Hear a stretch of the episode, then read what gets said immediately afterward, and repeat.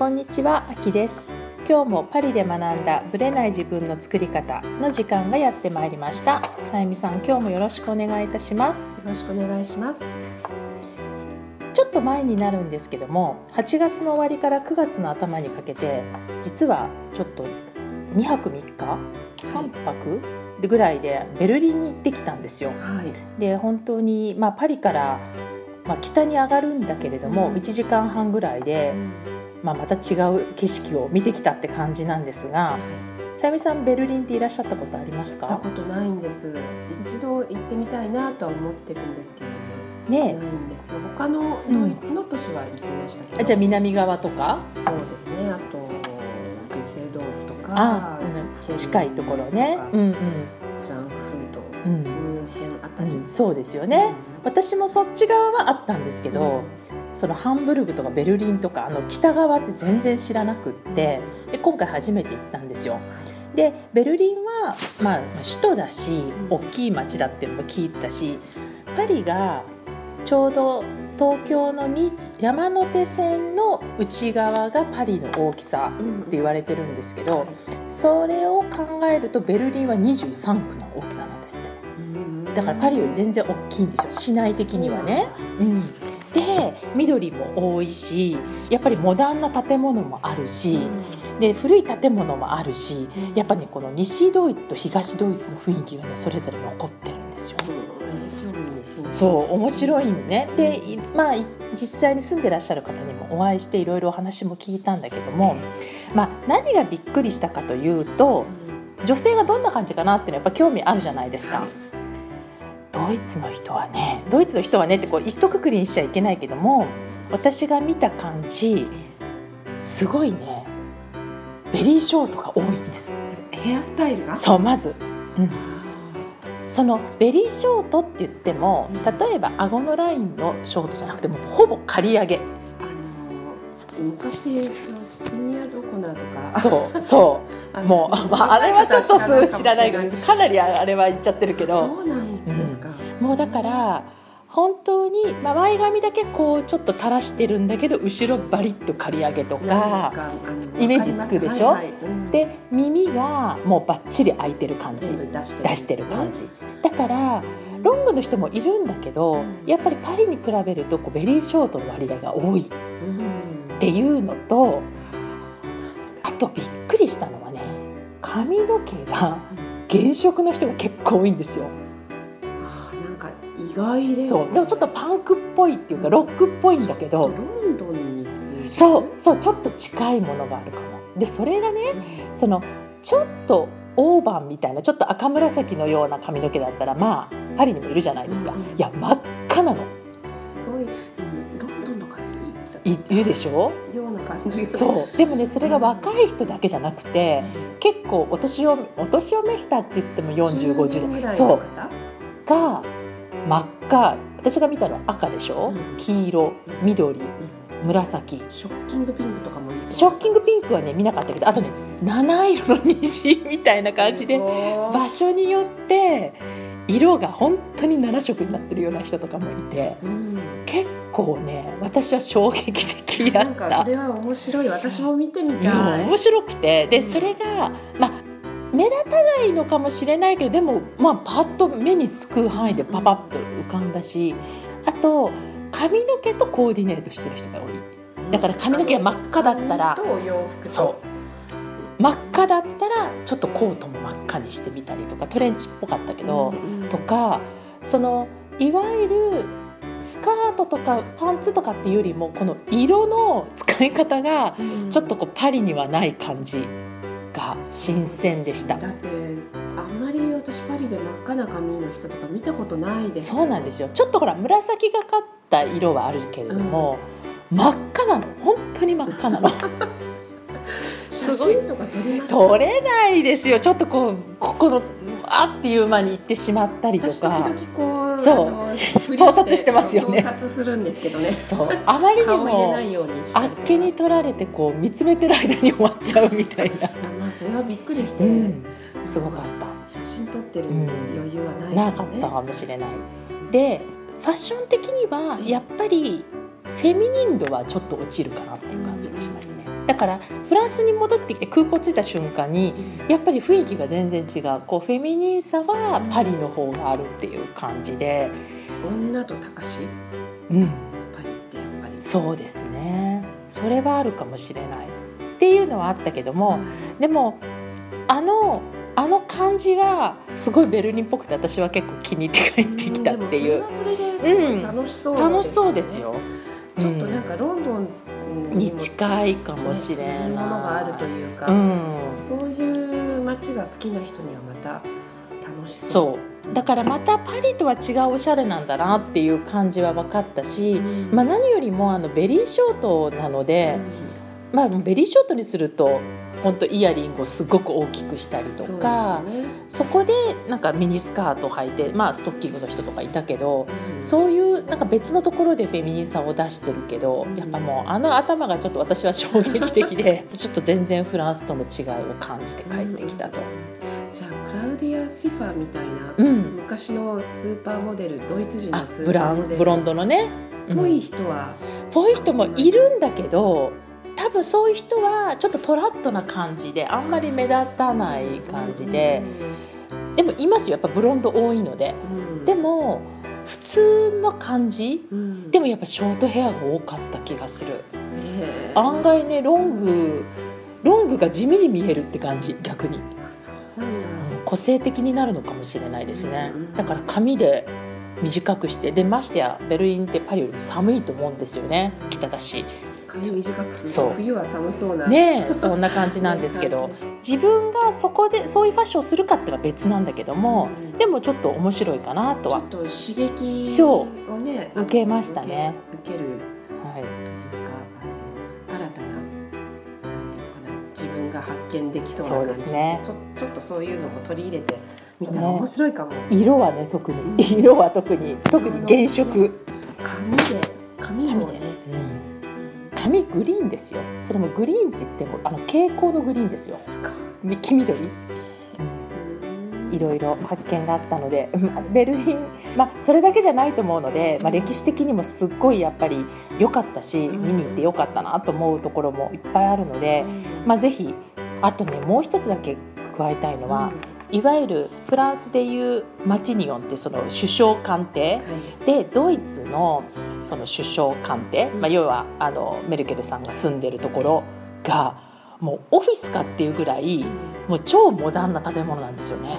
だからその辺もなんかこうドイツっぽいなっていう感じがしたっていうのがね建物的にもすごく面白かったと思います。はい、よかったらぜひドイツにも行ってみてください。それでは本編スタートです。はい、本編です。今回は質問をいただいてますので、まずさゆみさんに読んでいただきます。お願いします。自分のことと子育ての両立について両方バランスよくやるために時間の使い方や心の使い方を知りたいですというまあ要は家のことと自分のことのバランスってとこですよね。子育てもしてらっしゃるさゆみさんはどんな風にやってらっしゃいますか？でも私はややまずは目の前のうん、やるべきことうん、とどうしても自分がやりたいことはい、その2つを常に念頭に置いてうん。振り分けてますね。どうやって振り分けてる？どういう感じでやってうんますと？まあ、カレンダーとかうんうんうん。スケジュール帳を見ながら、はい。もうやりたいことと、うんえっとやらなければ、うん。絶対やらなければうんいけないこと。の両方をまずポンポンポンって入れていく、うん。なるほどなるほど。でその隙間に、うん。なんて言うんだろう。まあちょっとこう空いた時間にうん。できる些細な細細かな、うんうん。自分の楽しみをちょっとお茶を飲むとか、うん。お友達に会うとか、うん。あの、ちょっとそのあたりは流れに任せるところもありますね、それ以外のところは絶対にあの外さない外せないもの。うんうんうんはうん。まず入れます、なるほど絶対ね。に、じゃあやっぱりその自分のことと子育ての子供のこと、まあ、これ子供いない人にとっても別に子供以外の家のこととか家事でも何でもいいんですけど当てはめて考えた時にやっぱりこう取捨選択してるって感じ？ある程度は。そうですね。うん。例えば、こ心の使い方っていうのもねあの、うん。質問されてますけども、うん。例えば私がイメージコンサルタうんントになりたいうんと思った時に、うん。やっぱり自分の心がそういうふうにうん。言ってるわけじゃないですか、はいはいはいだけどやらなきゃいけないこともたくさんあるし、うん。まあ、そんな大事なことからうん大事じゃないことの間でも、なんとか自分のための、うん。絶対自分にとっては必要なうん。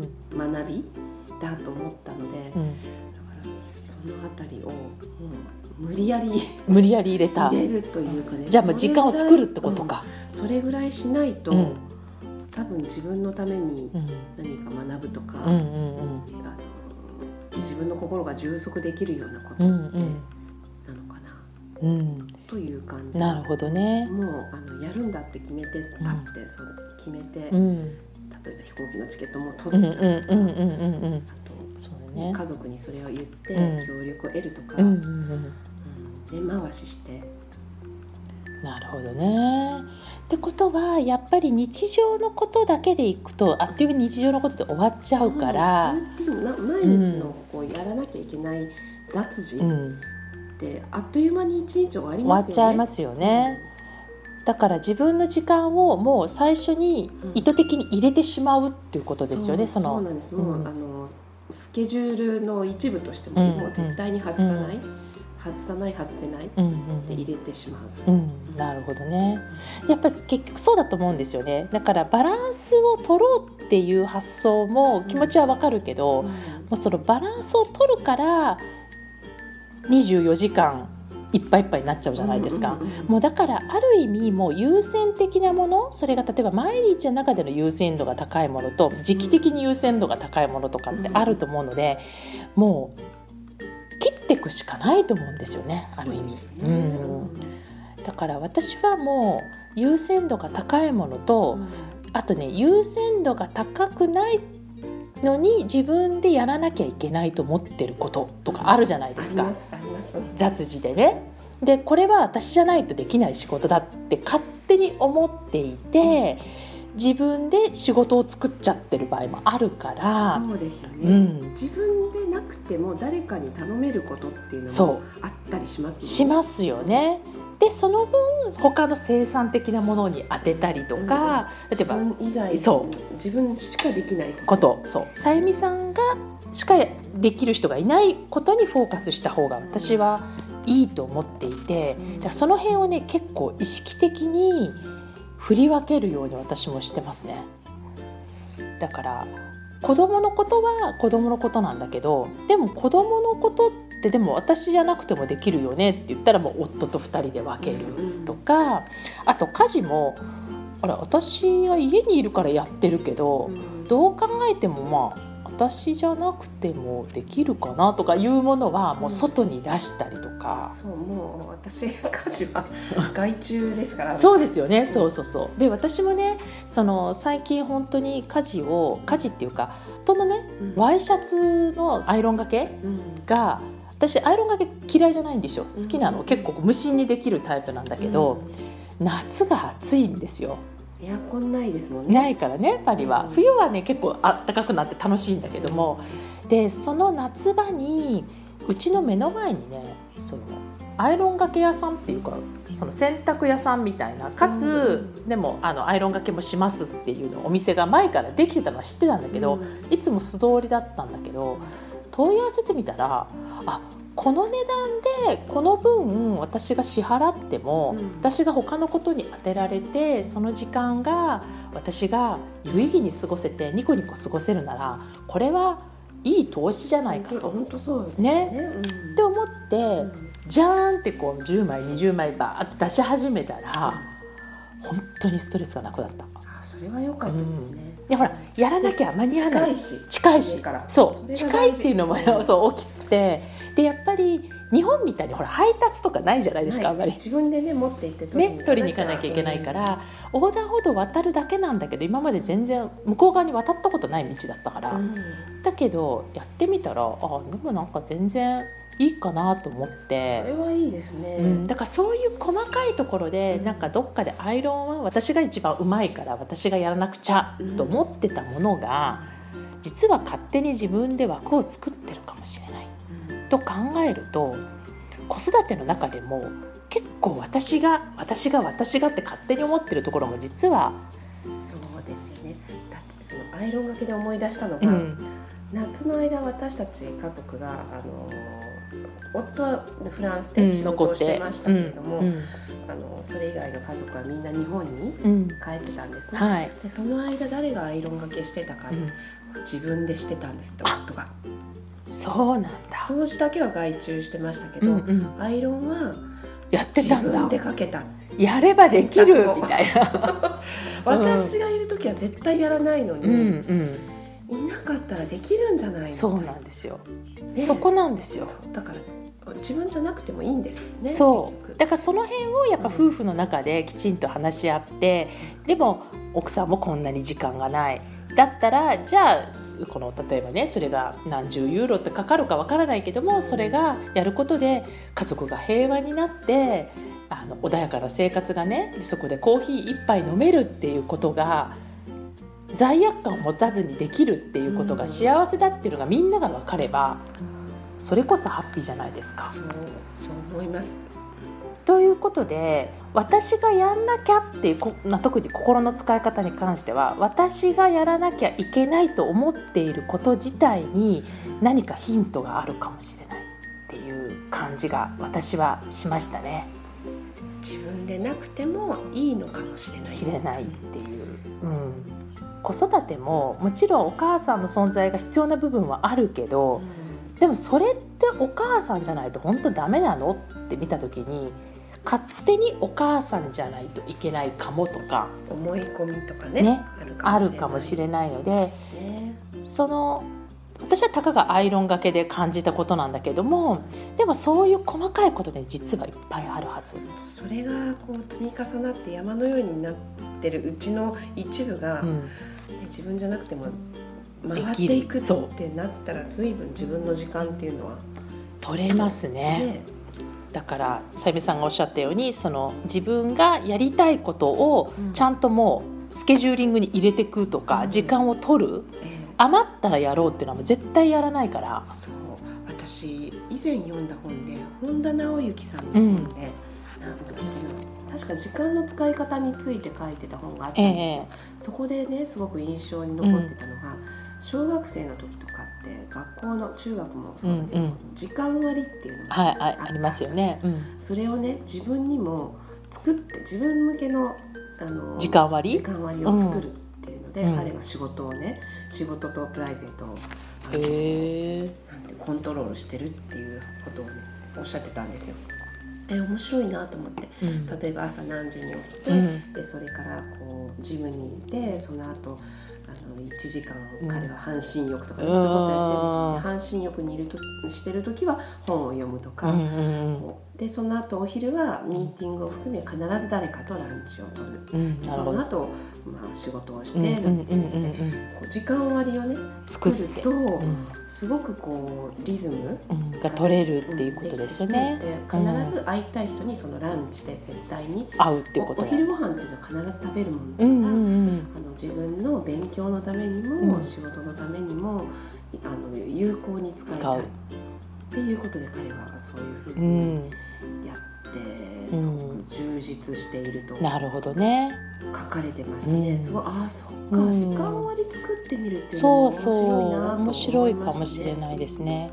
あと今の話聞いて思ったのはやっぱり自分のやらなきゃいけないことをいくつか組み合わせるっていうのはすごいアイデアで、うん。今言ったようにランチはするわけだからその時にミーティングとか人に会うっていう時間をそれぞれバラバラにすると時間は足りないけど両方できるやり方はないかなって考えるのも実はいい作戦じゃないかなと思いますよね。それはいいアイデアだなうんと思って、うんだって断食してない限りはやっぱりお昼ご飯って食べるもの食べますもんね。うんだからその時に誰かと一緒にお食事をしてその人からいろんなことを学ぶとか、うん仕事の話をするとかそうですよね。一石二鳥ですよね。っていうことですよね。はい。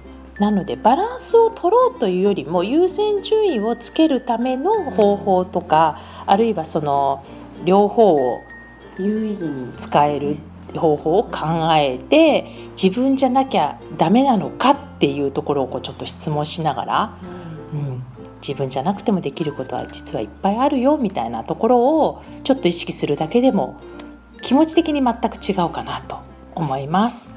はい、ありがとうございました。